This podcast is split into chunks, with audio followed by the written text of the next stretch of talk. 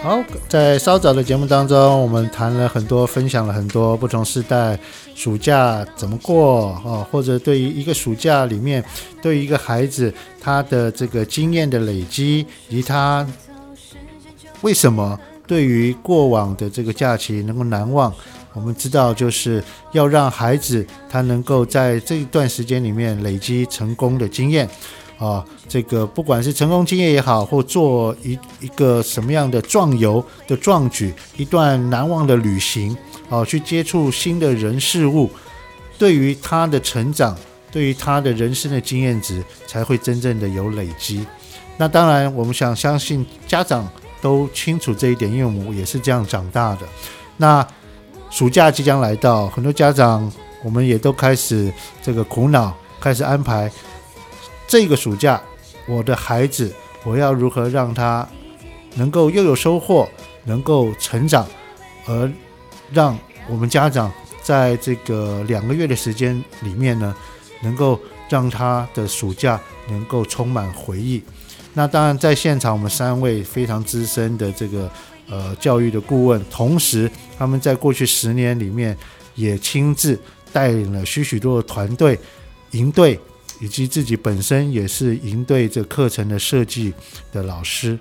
那我想请他们分享一下，比如说广宽老师，广宽老师在青少年的这个课程，对于青少年的相处，呃，有非常非常深厚的经验。那如果像一个这个，比如说刚升高中或现在在国二、国三的孩子，那你觉得？我知道陈志有许许多多好非常。棒的营队，那你会如何建议这个年龄层的这个孩子的家长如何帮他们选择这个营队呢？其实我觉得在青少年这个阶段，他真的就是一个很迷茫，但是又很想要了解自己到底是谁的这样子的一个阶段。是，所以在其实，在暑假，如果他有办法去整理他自己的过去。嗯然后了解到底自己是一个什么样的人，我到底有什么样的能力特质。其实青少年很多时候都没有动力，大家都知道，现在所有的孩子几乎都是呈现像这样的状态，对，无动力状态。对对对，哦、所以借有很多的团体动力的课，对他们来讲就会有很大的帮助。但同时间一定要有很多对自己这个人深刻的整理。其实是最重要的。当他的心很定的时候，其实他就有办法去做到。那其实，在城市，比如说我们就有一个呃经营很久的叫青少年成长营的这样子一个过夜营队，就针对青少年。对，针对青少年。然后其实他们离开家里面五天六天，这几天当中，他会整个人的秩序感重新被打造。他也是一个过夜营队，也是一地一地学习的一个 program。是是，因为很多青少年他们现在可能三 C 成瘾，然后有很多东西他自己都觉得自己很乱，但是他没有办法处理他的情绪，处理他的人际，处理他跟爸妈之间的关系，那常常都会是带着问题，爸妈带着问题，然后想要求解答。是，但其实对于青少年这个阶段来说，也许对他们更重要就是要定义他自己，然后透过各式各样很科学的，或是从一个不是自己的角度。来看待他自己这个人身上到底有什么样的能力跟特质？OK，其实所以这种很高浓度、很密集的这种过夜营队，其实对青少年阶段的孩子会有很大的帮助，让他远离这些平常的干扰源。这件事是哦，OK，那这个营队是您说是五天四夜？对，基本上我们都是以五天这样的一个循环，去帮助他们建立一个新的生活的秩序在自己身上。那异地学习这次会移到哪里去呢？他在训练的地方在哪里？这一次的话，我们在二零二二年的暑假会选在台中丰原，会有一个非常棒的，它是一个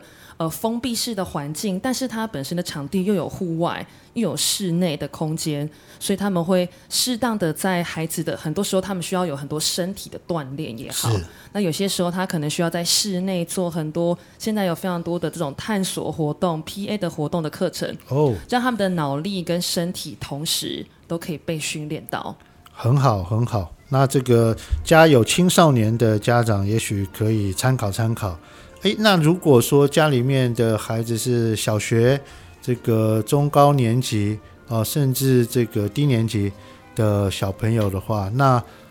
卓明老师，陈志有没有什么你会觉得可以推荐的？啊、我觉得其实很多家长在这个你时间点来问营队啊，他们都会提到说，哎，孩子可能以前没有参与过太多的营队经验，其实他们会发现，其实他们都很在意一个，就是他们人际关系的发展，还有他自己独立自己的独立性。所以我会很推荐，其实，在全志也有一个很多年的一个营队是童军野训独立营。那其实很多家长会说，童军野训独立营，对对对，哦，那。很多家长会说：“哈，他就是要来学野外技能嘛。”其实，在这个营队，我觉得更重要，对很多孩子，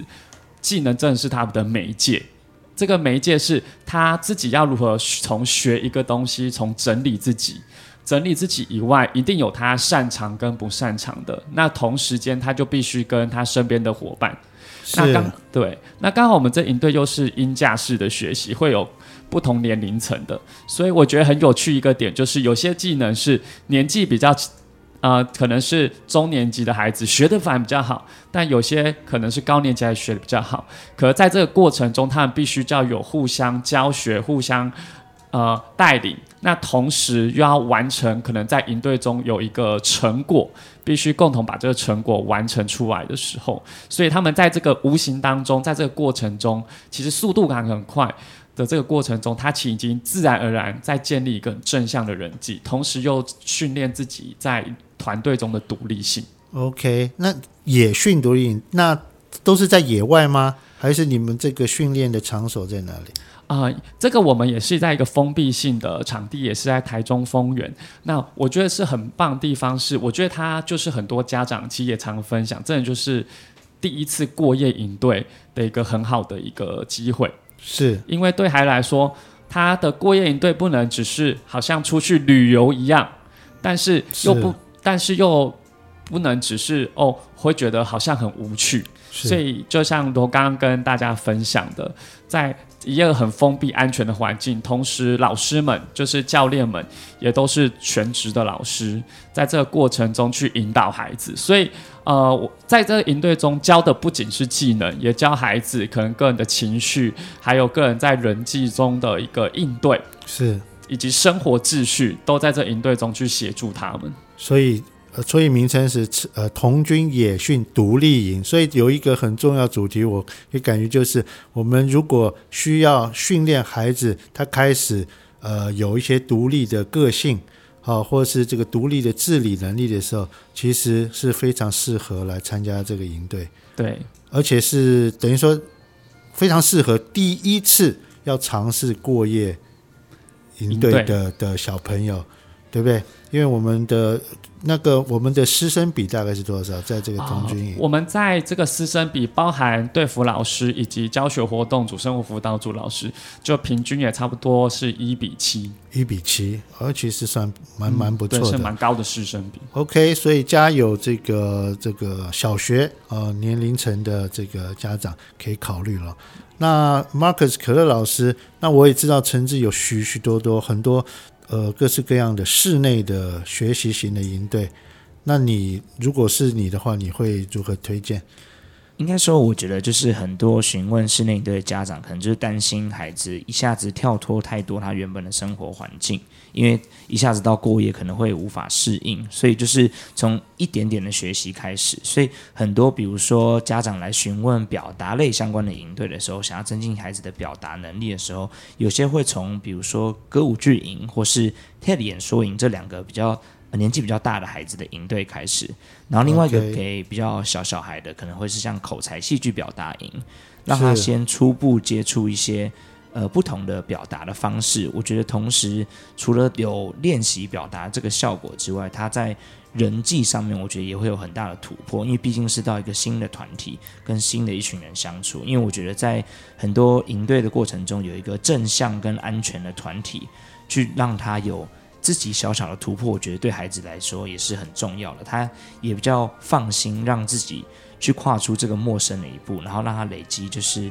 新的自信跟新的能力。我基本上也就是在一个也是就是很相对安全的环境里面，让他去探索自己的才能，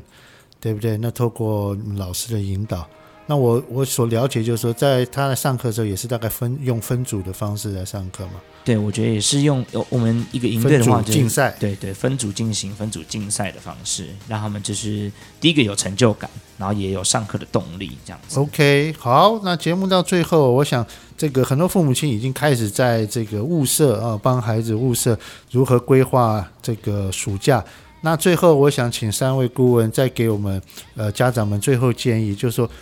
要挑选这个营队最重要的、呃，有几个重点会是什么？如何去挑选好的这个主办单位也好，或者是营队？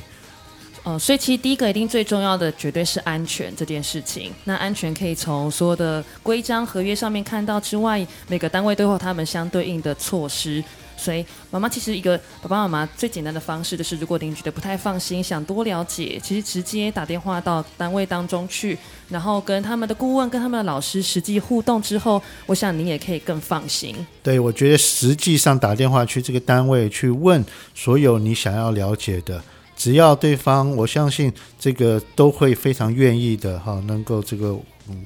无所不谈的。告诉你，甚至可以告诉你过去许多类似孩子他在参加营队的时候所面临的状况以及经验，那也可以当做一个非常重要的参考。好，总务老师，那您会给家长什么样的意见呢？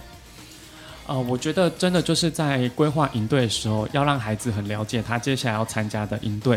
的内容会是什么，让他对这件事是完全的接受，他到了参加营队的一个学习就会更有加成的效果。OK，好，谢谢。那 Marcus 可乐老师。我觉得就是让孩子在提前进入这个营队课程以前，我觉得很多相关的单位都会办相关的体验会，所以像相关的体验会就可以让孩子先事先参加跟参与，让他们有提前接触课程的机会。哦、是是是是，对对对，也让他们同时第一个了解师资，也了解就是这个课程他们要学什么，也让家长放心，就是孩子是可以融入这个课程，跟就是信任这个单位的。是的，是的。那当然，我相信所有家长。还有一个很重要考量就是预算的问题，这个营队百百种啊，预算有高有低，但是我个人都会建议说，不用去追求这种时髦时尚，或者是别人做什么，我也小孩子要做什么的，其实量力而为啊，便宜的这个低价的营队不见得不好，OK，那很高贵的也不见得含金量那么高，那还是回到我们刚才顾问提供的。如果不太清楚，真的就打电话，呃，到这个对方主办单位跟顾问好好的去询问，那了解一下过往啊，这个这些营队执行的方式，然后再来。不用去勉强孩子去学习他自己呃排斥或讨厌的，也许他某些层地方不足，你需要他上课，但是可以跟他好好沟通，或者是帮他找个伴啊、同学或者是这个亲戚的兄弟姐妹一起参加，让他能够开始去接触新的事物。我觉得有些时候这些都需要慢慢来。好，暑假快到了，我们每个人都有非常美好。或者是难忘啊的这个暑假经验，我也希望我们身为父母也能够为我们的孩子安排，让他们每一个暑假都过得难忘有收获。感谢大家今天收听《快乐分多基因》节目，我是今天的代班主持人张敏忠。下个礼拜艾米老师就回来了。今天晚上非常高兴跟大家相处，啊、希望有机会再跟大家空中见面。谢谢大家，拜拜。听完今天的节目后，大家可以在 YouTube、FB 搜寻 Emily 老师的快乐分多金，就可以找到更多与 Emily 老师相关的讯息。在各大 Podcast 的平台，Apple Podcast、KKBox、Google Podcast、SoundOn、Spotify、Castbox 搜寻 Emily 老师，都可以找到节目哦。欢迎大家分享，也期待收到您的留言和提问。Emily 老师的快乐分多金，我们下次见，拜拜。